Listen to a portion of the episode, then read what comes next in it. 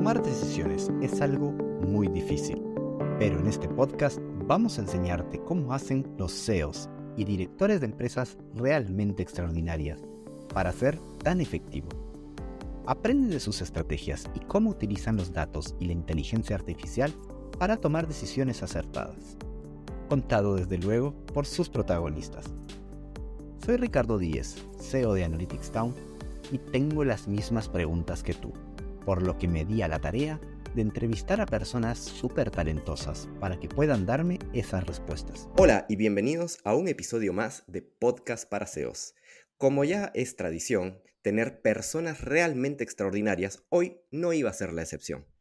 Hoy tenemos un tema que es realmente intrigante. A mí en lo personal me genera muchas dudas, porque este tema cada vez está más en boga, que parece que viene la crisis, que parece que no viene la crisis, que parece que es estrategia defensiva, es estrategia ofensiva. Eh, ¿Qué pasa con las grandes superficies? ¿Qué pasa con el retail? Que viene y tiene esos vaivenes extraños que a los que no estamos en esa industria nos hace pensar cómo administrar un negocio de grandes superficies, con grandes inventarios, con grandes costos hundidos, y que terminan siendo negocios extraordinarios. Claramente a las personas que manejan ese tipo de negocio tienen un chip en la cabeza muy distinto al que manejamos, por ejemplo, negocios de tecnología en mi caso. Entonces, esas dudas son parte de lo que me llevó a pedirle esta entrevista a Fernando de Ángel, que es el CEO de Verdecora, España, y que tengo muchas dudas y muchas preguntas para hacerle. Así que desde ya, Fernando, estoy encantado de que puedas acompañarnos en este podcast. Bienvenido. Hola Ricardo, ¿qué tal? Muy buenas. Muchas gracias por la, por la introducción. Bueno, eh, basado en esa introducción, eh, me encantaría que me cuentes primero quién eres, cuéntanos un poco más, qué haces y cómo lo haces. Bueno, pues os lo resumo de manera muy, muy rápida. Pues llevo más o menos ahora mismo unos 11 años al frente de, de Verdecora. Verdecora es una cadena referente de centros de jardinería aquí en España. Contamos eh, actualmente con 18, con 18 tiendas y es verdad que dentro del sector de los centros de jardinería, en, en España pues somos los líderes del, sector. ¿Qué es lo que hago? Bueno, pues eh, si tuviera que resumirlo de una manera muy rápida, pues eh, intentar animar a personas. Ese es mi principal rol, sería animar a personas, sería el, grueso o el corazón, el corazón de, a lo que me dedico día por día. Mi histórico, para no, para no eh, tener demasiado tiempo en esta parte, es esencialmente dentro del mundo del retail.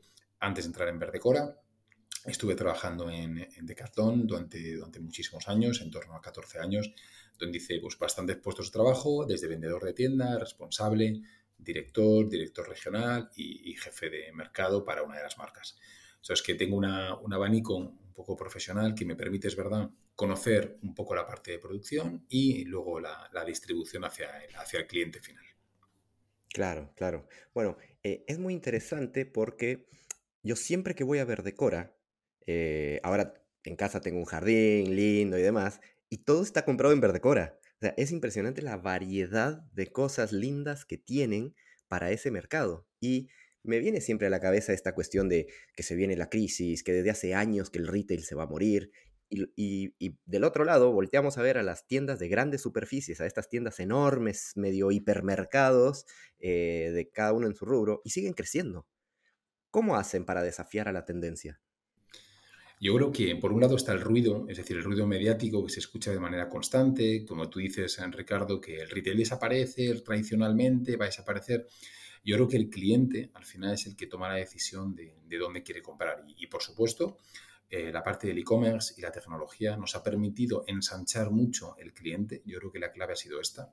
Antes teníamos unos clientes que solo se desplazaban o andando o en coche a las tiendas físicas y ahora tenemos la oportunidad realmente de llegar a un número de clientes mucho mayores. Entonces, no es que yo piense que el retail va a desaparecer, sino al revés. El retail tiene una oportunidad, desde mi punto de vista, muy importante para posicionarse también dentro del mundo tecnológico sin dejar de ser su esencia, que es la atención al, cliente final. Entonces, antes podías tener acceso a un número de clientes relativamente reducido porque estaban alrededor de tu tienda física y ahora tu número de clientes, en este caso en España, pues podríamos hablar de, 47 millones que son los habitantes que tenemos en España. Si quito los niños, bueno, vamos a pensar en 34 millones de posibles eh, compradores. Claro, más los que nos mudamos recientemente, así que... Más los que vienen de fuera. Tal cual. Bueno, y Fernando, contame un poco cómo se estructura tu estilo de management. Este podcast se basa mucho en cómo tomamos decisiones. ¿Tienes un sistema para tomar decisiones, una metodología que te ayude a escalarlo a la organización? Vale, entonces yo para, intentar aclarar cómo, cómo, tomo decisiones o cómo intento eh, tomar decisiones, que es, que es importante, desde hace mucho tiempo yo intento trabajar eh, desde un punto de vista jerárquico bastante horizontal. Es decir, las decisiones que tomamos habitualmente no son top-down, es decir, no son de una pirámide de grandes pensadores que tenemos la verdad absoluta y, y el resto pues ejecuta unas decisiones tomadas, sino que realmente intentamos nutrirnos de lo que las personas de la empresa, que al final pues hay 500 personas trabajando con nosotros, son capaces de, transmitir. Lo que sí que intentamos construir dentro del seno del comité de dirección, que nos ayuda a la toma de decisiones, es tener una visión clara. Es decir, lo que intentamos marcar es a dónde queremos ir, escuchando el mercado, escuchando al cliente, escuchando a las personas que trabajan con nosotros escribimos una visión de 5, de 10, de 15 años hacia dónde queremos caminar. Y eso es lo que guía un poco las decisiones. De manera que la pregunta es, oye, si la decisión que estoy tomando va acercarnos hacia el punto final de la visión, es una buena decisión. Si lo que hace esta decisión que estamos tomando es alejarnos de llegar antes a esa visión, pues es una mala decisión. Sería un poco el punto, el punto inicial para tomar una, una buena decisión o una mala decisión. ¿Cómo se toman? De manera bastante compartida. Es decir, la decisión tiene que dar respuesta a que la visión nos acerque hacia ella y luego no tiene que ser alguien que sea el gran pensador que baja el informador, información, sino que es nutrirnos de bastantes patas para la toma de, decisión final. Eso sí, en el, mundo en el que estamos, que es tan sumamente volátil, tener una visión, es decir, la visión al final no deja de ser una trayectoria, hacia dónde quiero ir, eso es un poco lo que tenemos como, como visión pero hay que tener una agilidad espectacular, porque lo que mañana es X, pasado mañana es Y con el mundo que tenemos ahora. Entonces la agilidad tiene que ser extrema, pero la trayectoria tiene que estar clara. Si no, los equipos al final se acaban volviendo, volviendo bastante, bastante locos. Podcast para SEOs continuará en un minuto, pero antes escuchemos un pequeño mensaje de lo que Analytics Town tiene para contarnos. Este podcast está patrocinado por Analytics Town en Analytics Town facilitamos la toma de decisiones utilizando el poder de los datos. Somos especialistas en Analytics, Data Science, Machine Learning e inteligencia artificial y desarrollamos software con módulos de inteligencia para poder acelerar el crecimiento de tu compañía. Tenemos presencia en Estados Unidos, Latinoamérica y Europa y puedes encontrarnos en www.analyticstown.com. Claro. Y contame un poco, ¿qué rol tienen los datos en su toma de decisiones y en la estrategia de la compañía?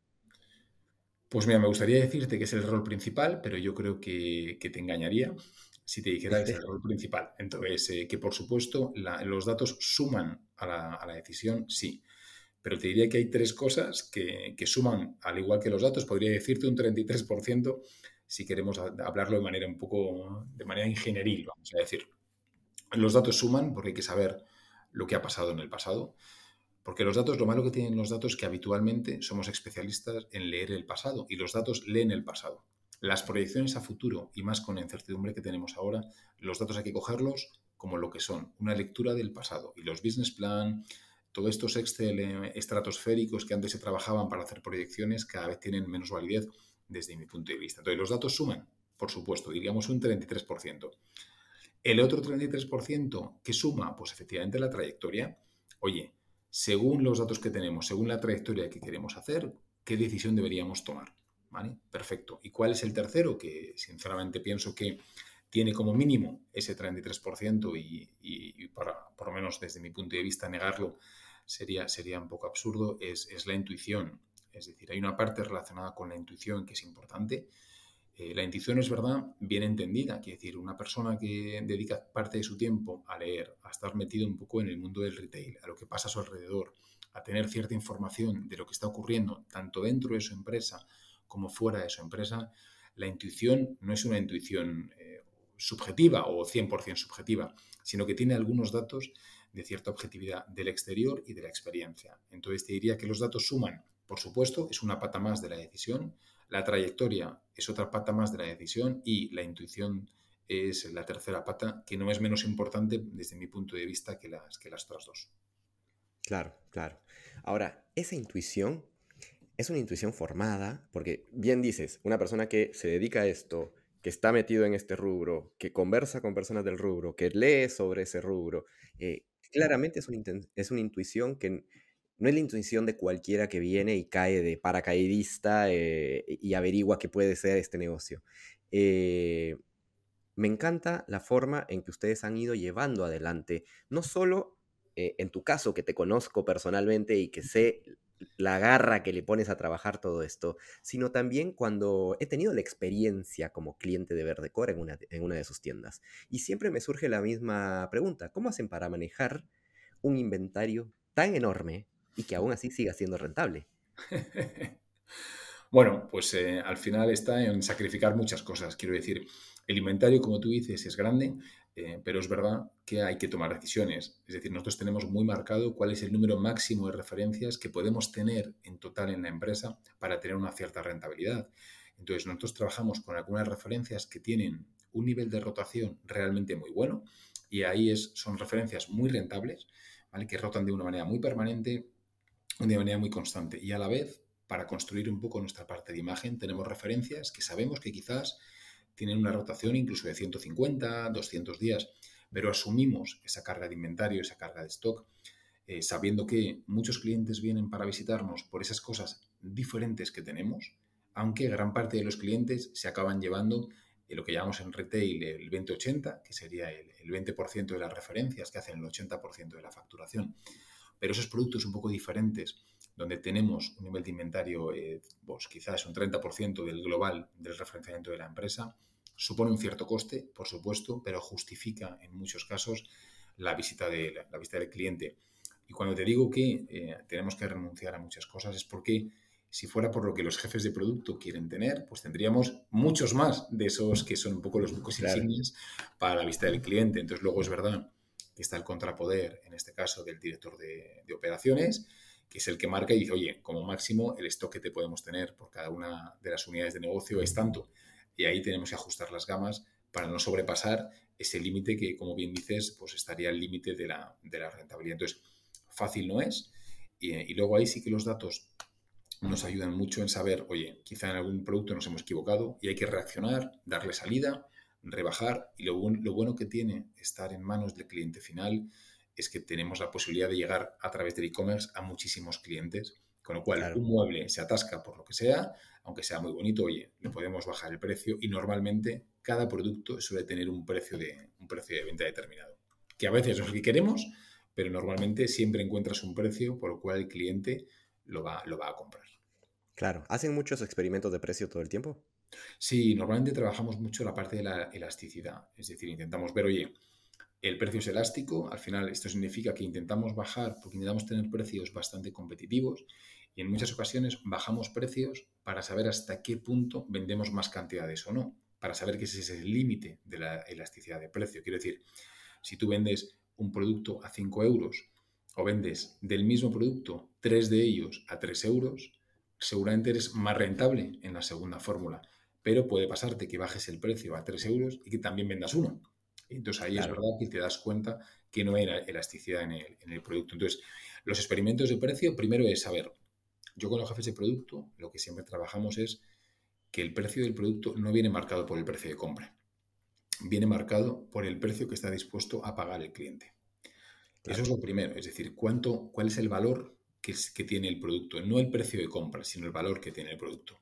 A partir de ahí se pone el precio de compra, perdón, de venta y en muchas ocasiones jugamos con la elasticidad para intentar tener más volumen de cantidades y así bajar el precio al, al cliente final, con el límite de decir, oye, hasta aquí, bajando más, no vendo más cantidades. Por lo tanto, la elasticidad no es mucho mayor. Claro, totalmente. ¿Y cuáles son las principales métricas con las cuales gestionas tu negocio? Bueno, pues te diría, tampoco me complico mucho, ¿eh? tenemos eh, seis métricas principales. que cada una va destinada a dar un poco el, equilibrio de lo que es la visión de la empresa o la trayectoria. La primera, o las dos más importantes desde el punto de vista económico, ¿vale? sería la cifra de venta por un lado, que es lógico, y luego el EBITDA por el otro. Serían las dos económicas que son las más importantes. En el medio hay un millón, ¿eh? el margen neto, los gastos de personal, lo que tú quieras, pero hay... es, el, doble clic a cada una de esas cosas. Efectivamente, hay 100.000, pero al final es qué cifra de venta, porque es lo que el negocio funciona o no funciona, o gusta o no gusta al cliente, y eso es vital, que la cifra de venta siempre guíe las decisiones y por lo tanto la progresión de la misma, y luego la progresión de la EBITDA para saber si el modelo de negocio está funcionando. Pero además de la parte económica, hay otros indicadores. Tenemos indicadores relacionados con, eh, lo del personal, es decir, tenemos el NPS, que al final no viene a ser más que, oye, estás contento y recomendarías trabajar en Verdecora a tus familiares, amigos. Animamos, es una métrica muy importante para nosotros a nivel humano. Animamos también lo que llamamos en interno el índice de confianza de los colaboradores es una encuesta que es, bueno, el Best Place to Work, que es una empresa, una empresa, o sea, una encuesta global de satisfacción del colaborador, que son dos métricas humanas que también tenemos muy, presentes para decir, oye, está funcionando bien, no está funcionando bien. El otro que tenemos es eh, cuántas personas interactúan por nosotros a través de las redes sociales, es decir, no que sean más o menos fans, sino que tenemos interacción o no, para saber si somos atractivos, si somos queridos en las redes sociales, que sabemos que ahí tenemos una parte de futuros clientes que son muy, muy importantes. La otra métrica relacionada con la parte digital sería las visitas que tenemos en, la web de verdecora.es y la transformación de esas visitas en un potencial eh, compra. Y el último indicador que hemos incorporado este año, que hacemos un seguimiento bastante constante, es los esfuerzos que estamos haciendo sobre eh, la ESG, es decir, la responsabilidad social corporativa de manera global, englobando la gobernanza, la ética y, por supuesto, el, medio ambiente. Son las tres, las tres patas de la responsabilidad social corporativa que este año hemos empezado a, meter indicadores claros desde la huella de carbono que estamos dejando como empresa y qué planes de acción podemos meter al lado para intentar justamente reducirla de aquí al futuro, desde el reciclaje o el, de, los plásticos, desde el transporte de los empleados, como lo están haciendo, y ahí, bueno, un largo etcétera, pero que es otro, otra de las palancas muy presentes en nuestra visión, que tiene una métrica muy concreta para saber si estamos avanzando o no. Claro, claro, totalmente. Mm, otra de las industrias que está muy en boga y que se le, que se le habla mucho últimamente es dentro de la industria tecnológica la, inteligencia artificial, la ciencia de datos y ese tipo de, temas. Em, ¿Cómo crees que, o cuáles son las principales eh, situaciones o casos de uso donde este tipo de tecnologías le pueden ayudar a los grandes retails de, grandes superficies. Para mí tiene, tiene, dos aplicaciones la inteligencia artificial que son espectaculares para el retail, si hablamos sobre, esencialmente de productividad. La primera es sobre la parte del e-commerce.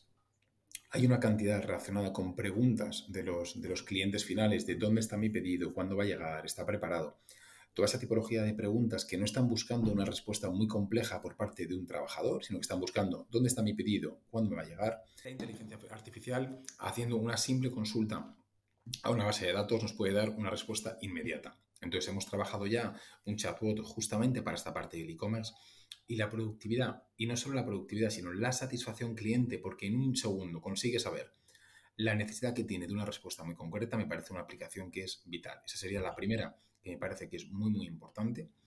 La segunda, en el mundo del retail, que nos puede venir realmente muy interesante, es para enriquecer el contenido de las fichas producto.